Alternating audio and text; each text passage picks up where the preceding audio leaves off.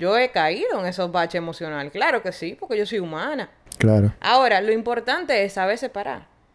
Tú vas a caer. Todo el mundo cae. El que te diga que no cae te está hablando mentira. ¿Tú crees? Desde lo más grande, claro, Bill Gates, Steve Jobs, toda la gente madura, Oprah Winfrey, toda esa gente caen.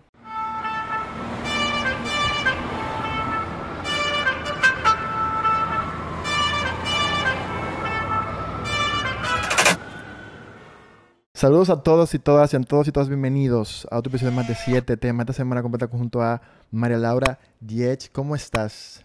Súper bien, gracias por la invitación. Gracias a ti por, por, por venir. Realmente, eh, para que, tú, para que tú entiendas un poco el podcast, eh, yo hace un tiempo mm, venía pensando como que las noticias en las redes sociales se, se magnifican mucho lo negativo.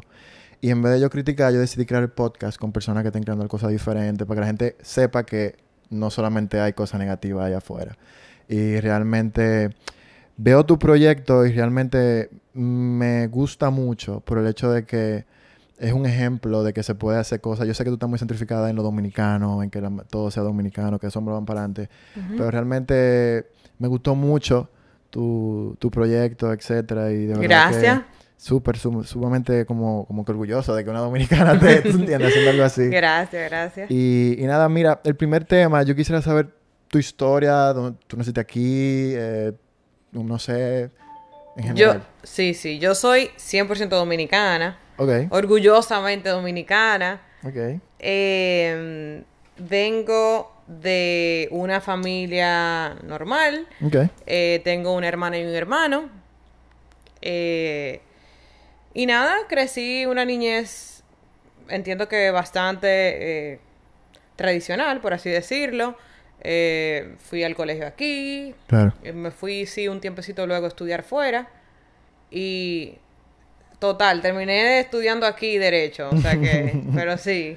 Te hago la pregunta porque em, yo vi una entrevista tuya en Emprende Ahora eh, y, y realmente vi tu historia básicamente y hubo una parte que me llamó la atención. Tú decías que si tú quieres hacer algo, tú lo haces. Eh, recuerdo puntualmente que tú mencionaste incluso tu proyecto musical, eh, que en un momento no fue aceptado de alguna manera por tu familia, si no me recuerdo, tú mencionaste en esa entrevista. Entonces, yo quisiera saber, para la gente que no ve, ¿de dónde tú sacaste esa capacidad de como que hacer cosas diferentes independientemente de lo que piensen los demás? Porque incluso cuando yo empecé a ver tus redes, me di cuenta como que de arriba abajo es diferente, como que como que tú no estás en la ola que todo el mundo anda en las redes, como de, de parecer cool, sino como que se siente que eres tú, que es genuino la palabra. Gracias. Entonces, ¿cómo tú cultivaste eso? ¿Tu papá, tu mamá, tus amigas? ¿O cómo tú lo cultivaste en tu historia de vida? Mira, realmente yo creo que eso es una característica que es sumamente intrínseca a la persona y, a la manera, a la forma de ser, eh, la forma que tú creces, en lo que tú crees, en lo que tú no crees.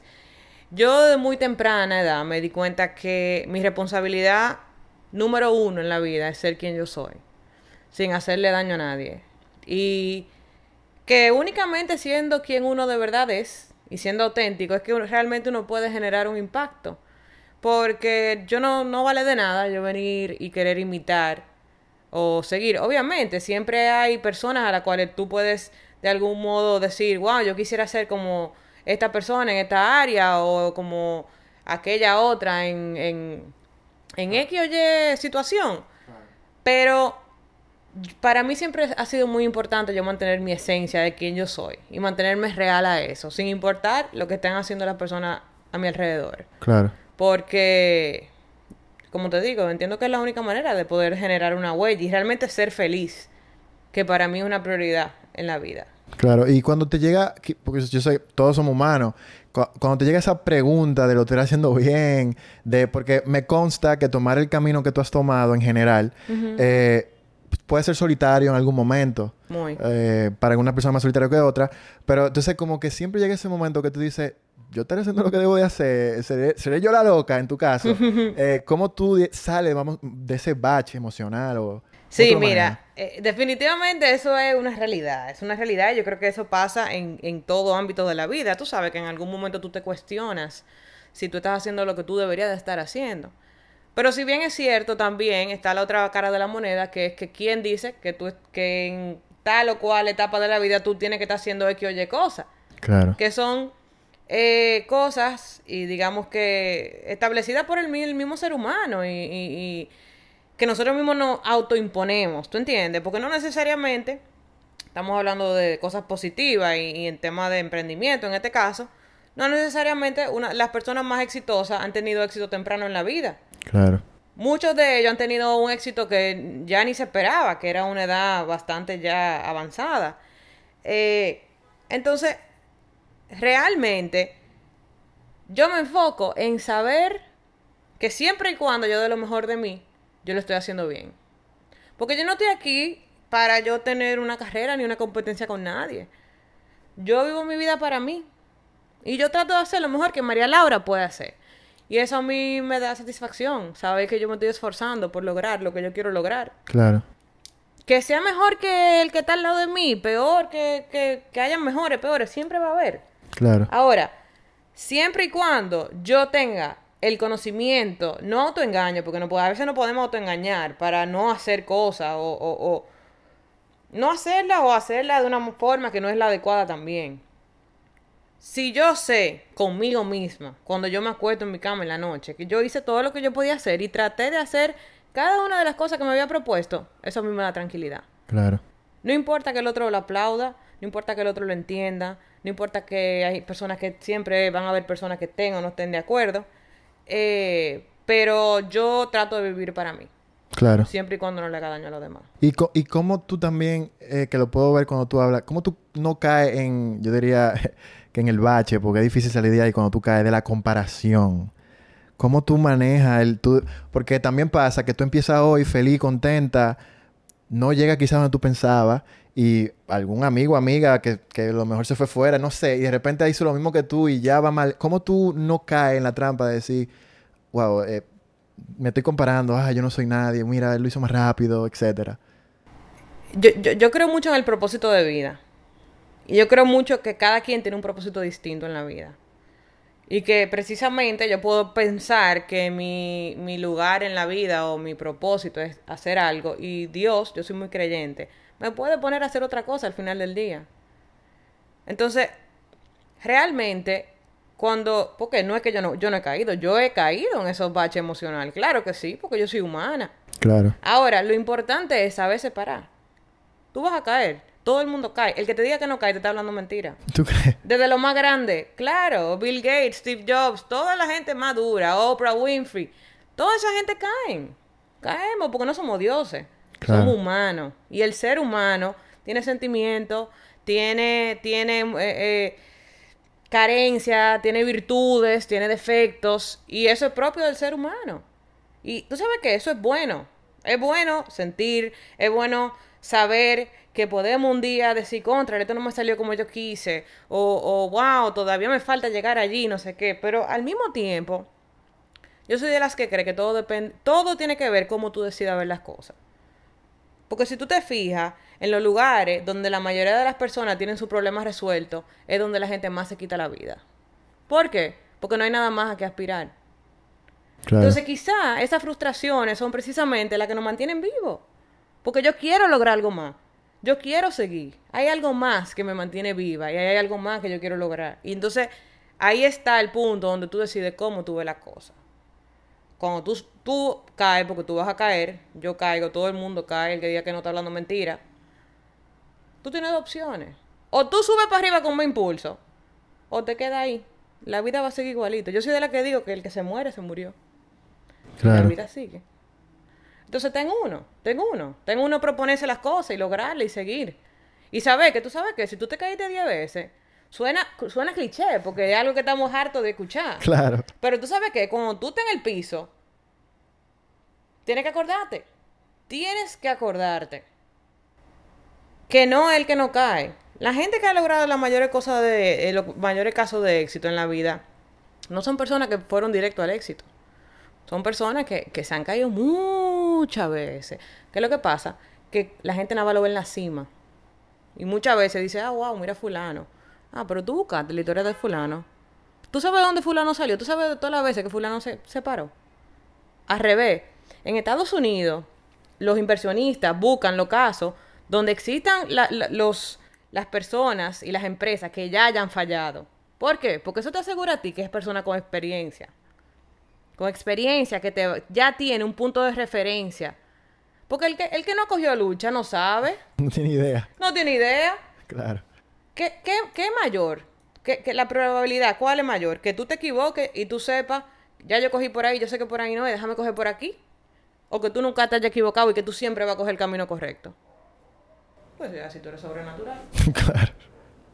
No, y, y, wow, estoy sorprendido realmente con la, con la contundencia que tiene el mensaje. Mira, y ¿qué hábitos tú le puedes dejar a la persona que nos ven en este primer episodio? Que quizá tú tengas, no sé si tú lees las historias de esa persona, no sé si tú tienes un grupo de amigas que te, siempre te suben la autoestima. Eh, ¿Qué hábitos tú entiendes que la gente puede tomar de ti o, o que tú sepas que pueden tomar que sea positivo a lo que están emprendiendo ahora en estos momentos? Sí, mira, una de las cosas que yo más, y, y de hecho he venido haciendo en lo- los últimos tiempos bastante, es juntarme con personas que estén en tirar para adelante. Ok. Juntarme con personas que sepan lo que quieren en la vida y que no anden veleteando. Llega un momento en la vida que uno tiene que madurar y uno tiene que decir, mira, yo quiero esto.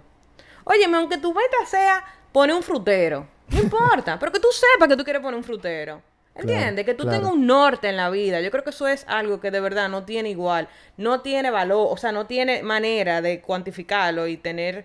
eh, eh, eh, es algo básico, es algo muy básico. O sea, las personas tienen que saber tomar decisiones y tienen que saber por dónde ir.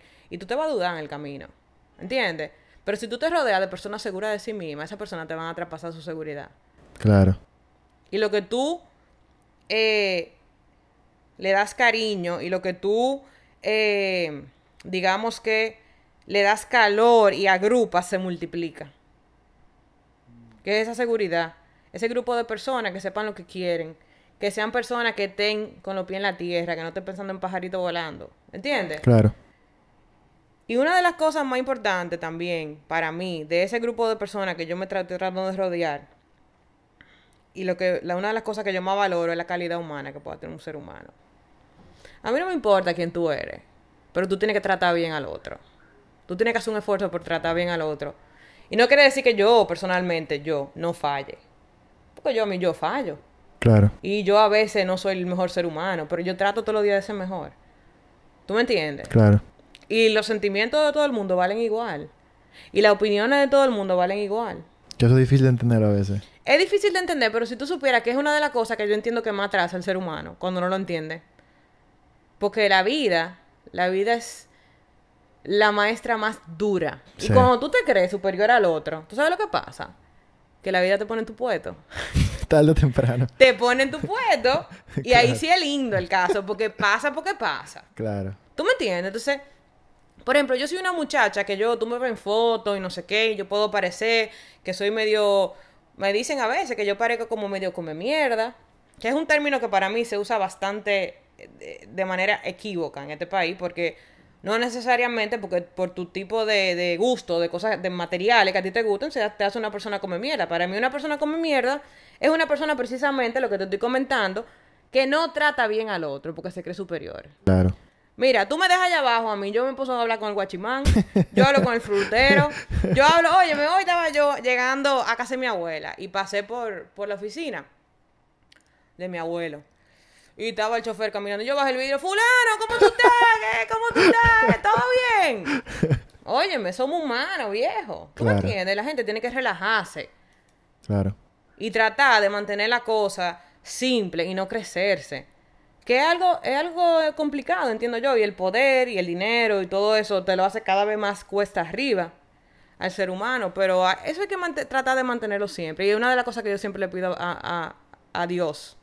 Yo le digo, óyeme, sea lo que sea que tú me dé, ayúdame a mantenerme humilde. Claro. Porque yo creo que esa es la virtud más bonita que un ser humano puede tener. Claro. No, excelente, excelente primer tema, señores. Tenemos I'm a lot on fire. Yes, este I'm always on fire. No, qué bueno, pero nada, señores, recuerden que tenemos esta semana completa a Mera Laura y este fue el primer tema, así que quédense con nosotros, que sé que mañana, el tema de mañana, va a estar súper, súper chulo y sé que le va a gustar a todos ustedes, así que nada, nos vemos el día de mañana.